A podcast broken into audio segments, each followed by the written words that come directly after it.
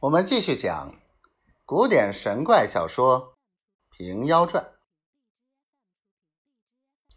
王泽道：“少了琵琶倒是小事，可惜都剪残了，既不是原物，铺家如何肯换？一定是手下人作弊，官府哪里晓得？少不得去禀明，看他如何说。”连忙折起。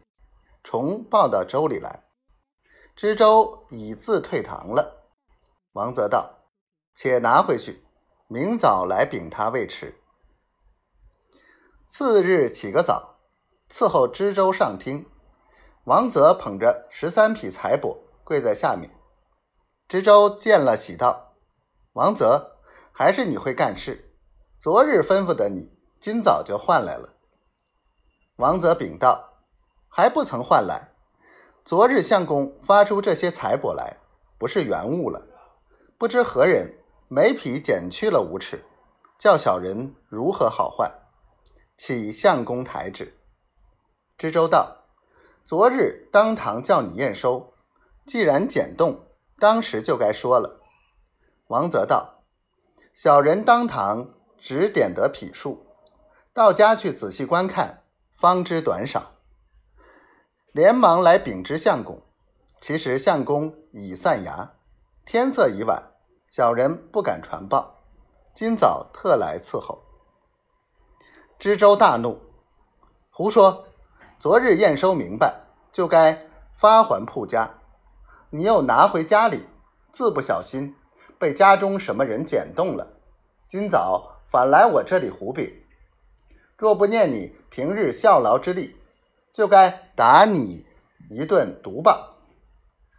快去立等换来，再休多口。骂得王泽顿口无言，只得依旧抱回，闷闷的坐在家里，正在寻思无计。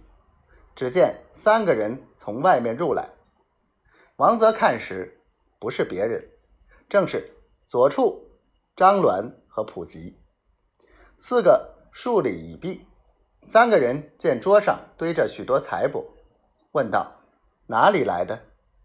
王泽道：“一言难尽。”便将知州捡坏了原物，要他铺中换取事情背细说了。左处道：“这个何难？在贫道身上包换还与你。”当下把十三匹财帛。